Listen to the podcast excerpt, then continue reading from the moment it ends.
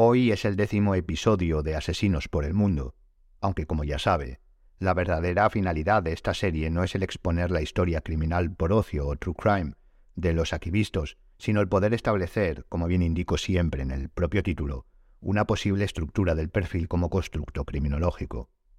Y aunque el décimo caso individual que vemos puede parecer mucho, diez capítulos aguantando aquí pueden resultar algo densos, criminológica y metodológicamente hablando deberán ser algunos más para poder tener una mínima muestra. Así que seguiremos con ello, y le pediremos, si tiene bien, que usted mismo vaya recordando y apuntando esas características que programa tras programa crea que pueden confeccionar esa estructura para ir desentrañándola. Como ve por el título, hoy viajamos hasta Grecia. Ponemos nuestra mira criminológica en los años 90, a mediados. Hoy conocemos a Antonis Douglas. Bienvenido a Zona Criminal.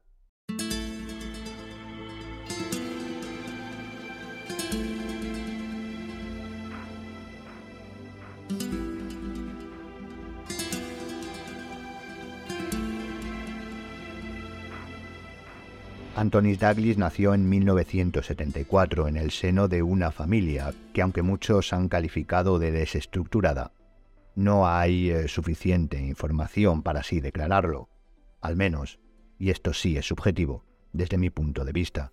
Luego veremos por qué y en qué se basan.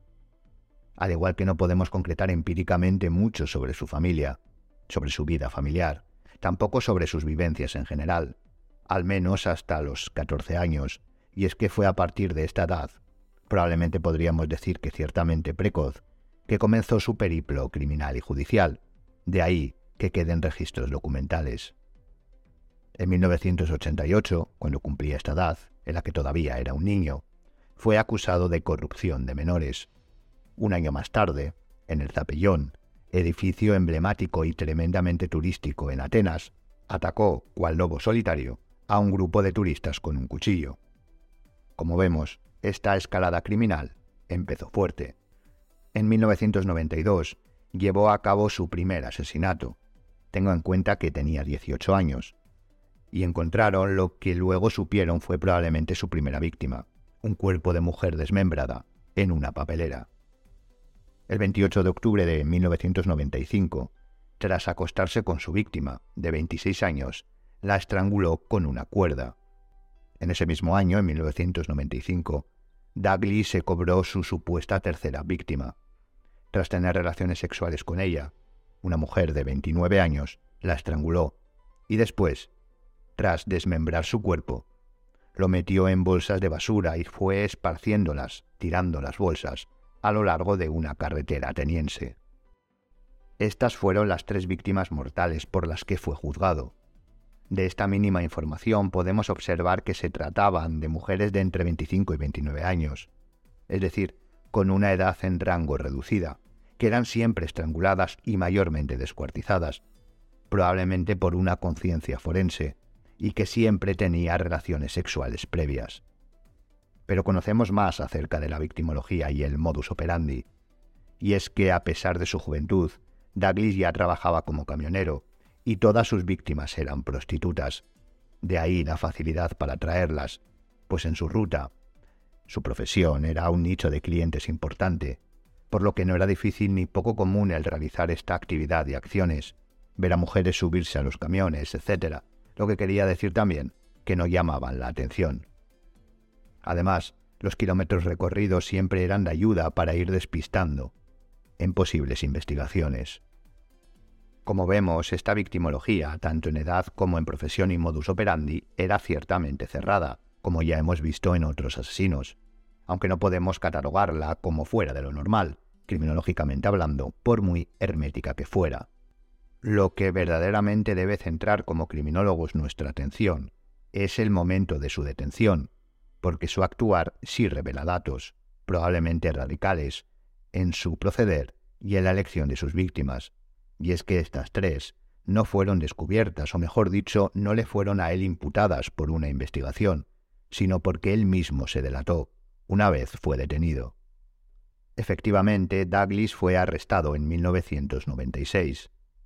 En enero de ese año, tenga en cuenta que ya llevaba a sus espaldas las tres víctimas relatadas, fue detenido por una cuarta a la que no asesinó.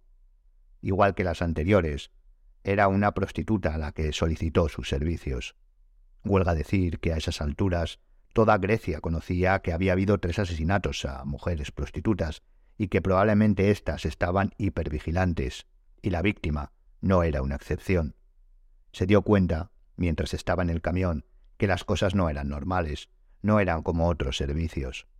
Douglas se volvió extremadamente violento y comenzó a estrangularla. La víctima, conocedora de que desgraciadamente le había tocado a ella, jugó una baza, probablemente a la desesperada, que fue su salvavidas.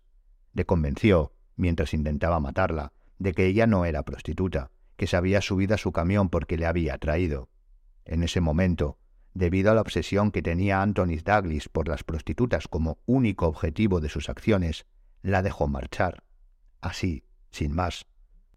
La víctima avisó de inmediato a la policía, y éste fue detenido el 26 de enero de 1996, el mismo mes de lo ocurrido. Pasó un año en prisión preventiva, y en enero del siguiente, en el 97, de manera inesperada, pues no había dicho absolutamente nada, interpeló en su propio juicio y dijo literalmente No me encuentro bien, les voy a contar todo. Y fue aquí cuando relató que las muertes que estaban investigando, en ese momento dos, más una tercera, las que hemos expuesto hace unos minutos, fueron por él perpetradas. Los investigadores tenían sospechas de dos, y confirmaron las tres. Pero no acabó ahí, sino que además confesó que había intentado asesinar a ocho prostitutas, pero consiguieron huir. Las ocho fueron localizadas y corroboraron que así fue, pero que no denunciaron. De ahí que es posible, viendo el periodo de enfriamiento de tres años, del 92 al 95, y vista la frecuencia posterior, dos en uno, es probable que incluso pudiera haber más, o que las ocho tentativas se dieran en estos momentos y para él fueran suficientes, aunque lo dudo, por lo que veremos después. Además de esto, otro aspecto que debemos sumar al modus operandi es que declaró que de todas las víctimas se apropiaba como trofeo de algo, como fetiche. De hecho, no solo robó a sus víctimas mortales, sino a todas. Es posible que tuviera la necesidad de revivir el hecho con el fin de calmarse, o bien de regocijarse en su acción. No tenemos suficientes datos para poder concluir sobre este aspecto concreto.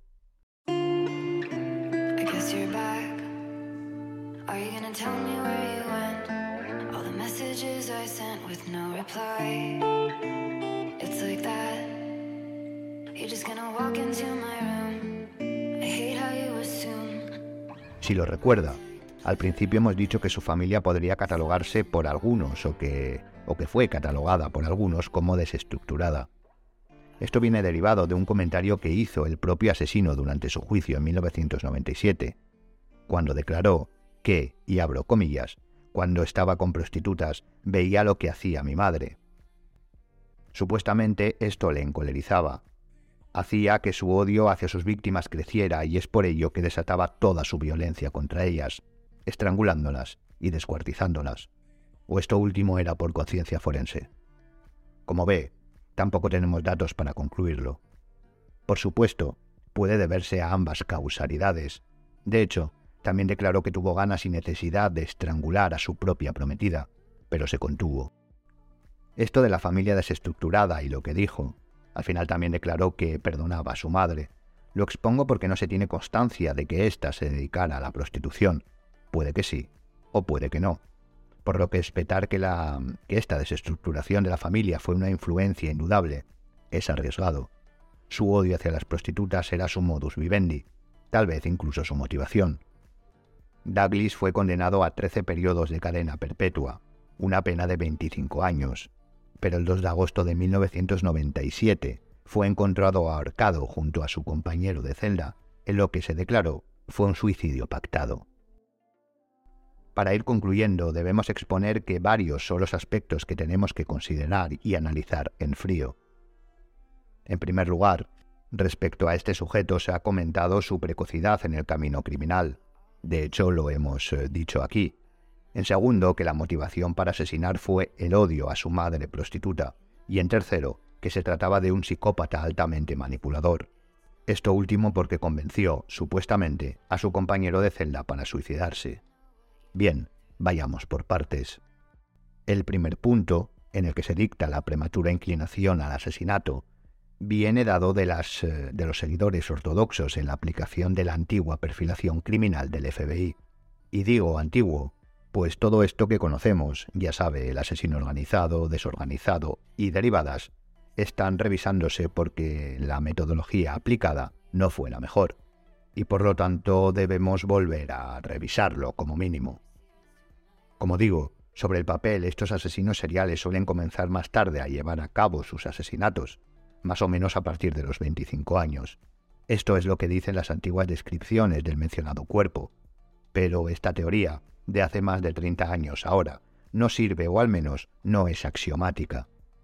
Tenga en cuenta que este sujeto, a los 14 comenzó con delitos digamos de elevado factor criminal, corrupción de, menores, apuñalamientos, pero estos son los que hemos expuesto por conocerse. Probablemente pequeños hurtos, peleas, etc., comenzaron antes. Las estadísticas hablarían de los 12. Si tenemos esto en cuenta desde que empezó hasta que llevó a cabo su primer asesinato, tuvo seis años de escalada criminal, tiempo suficiente para ir aprendiendo y perfeccionar lo que creía era lo que debía hacer. Por lo que si lo vemos en un absoluto, la escalada criminal hasta llegar a donde llegó, sin duda, es más que coherente. El segundo punto, simple y llanamente, como hemos comentado, no podemos ser muy específicos, pues no sabemos si era verdad que su madre se había dedicado a la prostitución. En alguna ocasión se habló de que pudiera haberla visto ejercer en su propia casa, o que sufría por esto abandono, etc. Pero volvemos a lo de siempre. Podemos tratar el odio hacia las prostitutas como una motivación de venganza, en este caso hacia su madre, si conociéramos que alguna de las situaciones expuestas existieron y fueron su desencadenante, pero no lo sabemos, por lo que no podemos concluir con ningún tipo de garantía. Además, aunque obviamente es importante el saberlo, sobre todo a posteriori para poder estudiarlo, en el momento de la investigación, el por qué no es fundamental. Recuerden, estudiar el cómo para poder resolver el caso y una vez resuelto, estudiar la causa del mismo. No obstante, si damos por buena esta versión, que su madre era prostituta y él la odiaba por ello, y llevó a cabo estos actos de venganza o estos asesinatos por venganza, algo más sabía que una desestructuración familiar y o una visión fuera de la realidad de la prostitución y de su madre, o no. ¿Qué piensa usted? ¿Es suficiente que debido al ejercicio profesional de su madre, este sujeto desarrolle esa conducta asesina? Recordemos que no tenemos datos sobre esto, ni sobre la supuesta desestructuración familiar, y que el contexto de desarrollo en los años 70, 80 y 90 en Grecia no tenía nada de anómalo, ni tercermundista, ni fatídico. Y el último punto indicaba el poder de manipulación, su supuesta capacidad derivada del supuesto diagnóstico como psicópata que ejercía sobre los demás. Bien, desde mi punto de vista, y vuelvo a repetir que esto son especulaciones puesto que existe un gran vacío de información en la exposición, el egocentrismo y narcisismo que catalogaría a un sujeto de estas dimensiones sí le permitiría el convencer a otro para que se suicide, pero es muy poco probable que él lo hiciera, por lo que en términos estadísticos si fue un pacto, sería más realista pensar que fue convencido que que fuera él el que convenció. Además, nada en su periplo criminal hacía pensar que tuviera esa capacidad. Tenga en cuenta que era un sujeto solicitando servicios a prostitutas. No era nada que necesitara de una capacidad de convencimiento o manipulación extraordinaria. Y ya sí, para concluir, hemos expuesto estos puntos porque es necesaria una reflexión. Si tenemos a estos, si tenemos estos en cuenta, es decir, el adelanto supuesto de la edad criminal, la venganza obsesiva, y repetimos totalmente obsesiva en contra de la prostitución. Recuerde que todo cayó cuando no asesinó a una de las víctimas al convencerse de que no era una profesional y le dio igual dejarla ir, y su plana personalidad, buscando la facilidad en la ejecución de sus actos, pero de manera ciertamente compulsiva, nos debe hacer pensar en términos biopsicosociales.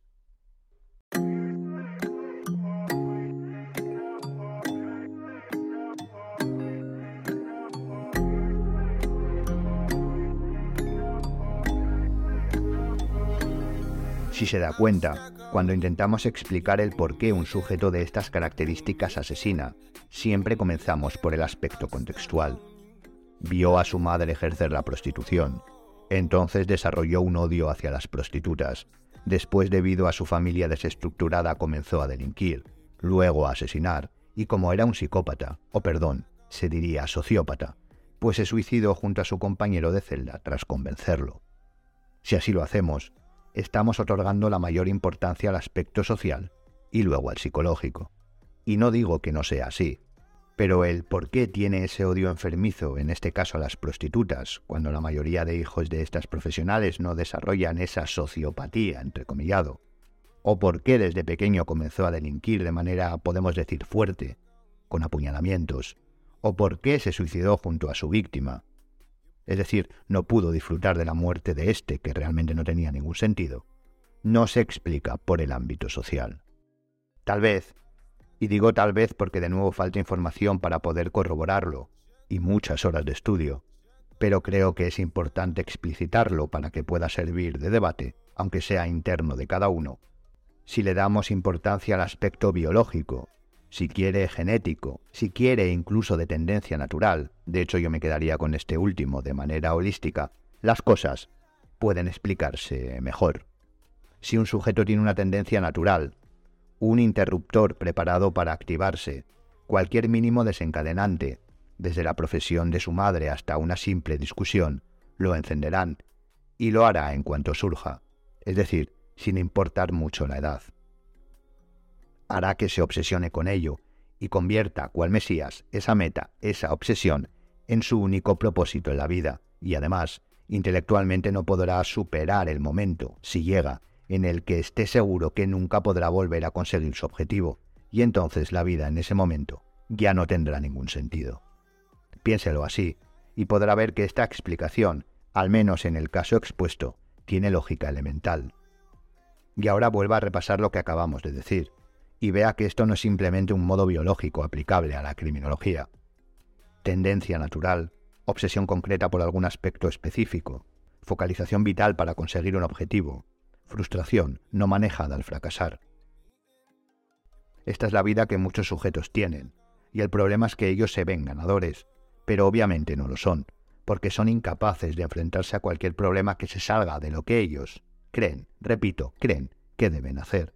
Y la vida, ya todos lo sabemos, es algo poco manejable y sobre todo cambiante, por lo que sí, obsesionarse es bueno, no seré yo quien diga lo contrario, pero saber manejar el resto de problemas, situaciones y contextos que no tienen que ver con ese aspecto concreto también lo es, porque así, y sólo así, seremos funcionales. Así se alcanza la excelencia, lo demás es mediocridad. Y en criminología, Debemos dejar de pensar que todos los asesinos seriales son psicópatas, sociópatas o como quiera llamarlos, con personalidades deslumbrantes, mentes superiores, etc. ¿Por qué no es así? Suelen ser sujetos mediocres, a los que sobrevaloramos desde análisis peliculeros. Y esto pasa porque se da mucha importancia a ciertos aspectos y muy poca a otros. ¿Por qué, por ejemplo, la mayoría de veces se abandona el estudio de la parte biológica de influencia en las conductas criminales esa tendencia natural de la que hablamos, porque eso obliga a saber y concluir que en ocasiones hay muy poco que hacer, o mejor dicho, nada. Ese sujeto, una vez ha hecho el mal, lo repetirá. Su tendencia natural no será reprimida. La biología, concretamente su genética, mandará por encima de todo y volverá a repetir sus hechos, es decir, no podrá cambiar su conducta. Da igual el aspecto social que le impongamos, las terapias a las que vaya, da igual. En cuanto salga volverá a esa conducta. Es una pulsión que no es refrenable. Punto. Y esto suele ir en contra de lo que muchas veces se nos quiere vender en criminología. Concluir que hay ciertos tipos de personalidad que pase lo que pase, hagamos lo que hagamos, influyamos o intentemos influir lo que intentemos, gastemos lo que gastemos, nos preocupemos lo que nos preocupemos en que no vuelvan a llevar a cabo esas conductas criminales, lo volverán a hacer. Es una verdad que no suele gustar transmitir y que de hecho dentro de la criminología es probablemente la más perturbadora para aquellos que no forman parte de la disciplina. El decir que sí, efectivamente, hay sujetos con los que nada vale, repetirán sus actos siempre y solo pararán cuando por motivos físicos no puedan llevarlos a cabo, y no hay más. Y esto no es nuevo. La genética, la tendencia natural derivada, cuando es poderosa, manda siempre. En la naturaleza lo vemos cada día. Hay animales que son perfectamente domesticables y otros que nunca podrán serlo. Pues esto es lo mismo, pero con conductas desviadas. Si se atrapa a un león de la sabana y, lo, y se le enjaula, puede que éste se muestre salvaje el resto de su vida, aunque probablemente incluso él se domestique y comience a relajarse y darse por vencido. Lo que es seguro es que su descendencia cada día será más mansa.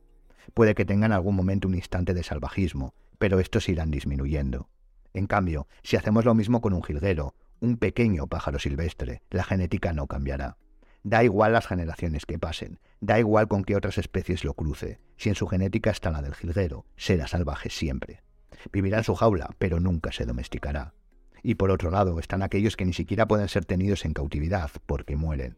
O son salvajes, o su genética les hace apagarse, como por ejemplo las becadas, aves que cruzan medio mundo y que son imposibles, no ya de criar, sino de tener en cautividad. Bien, el primer caso, extrapolando a la criminología, es el de los delincuentes más habituales, y los dos últimos, de aquellos en los que, al igual que con estas aves, la genética manda. En el caso animal todo es correcto porque ese salvajismo es el que debe darse y debe ser.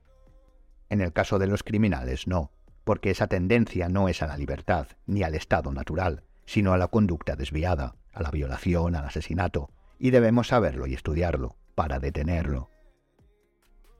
Y hasta aquí el programa de hoy. Espero que haya sido de su agrado y que la reflexión última le haga también pensar sobre ello desde su conocimiento y disciplina. Y por supuesto, estaré encantado de leerla si tiene a bien exponerla. Como siempre, le dejo bibliografía para ampliar el tema a la descripción. No me queda más que animarle a seguirnos en el Instagram y TikTok del podcast y en las redes sociales del Instituto Europeo de Ciencias Forenses y Seguridad, desde donde elaboramos y grabamos el programa. Gracias por escucharme y hasta la siguiente Zona Criminal.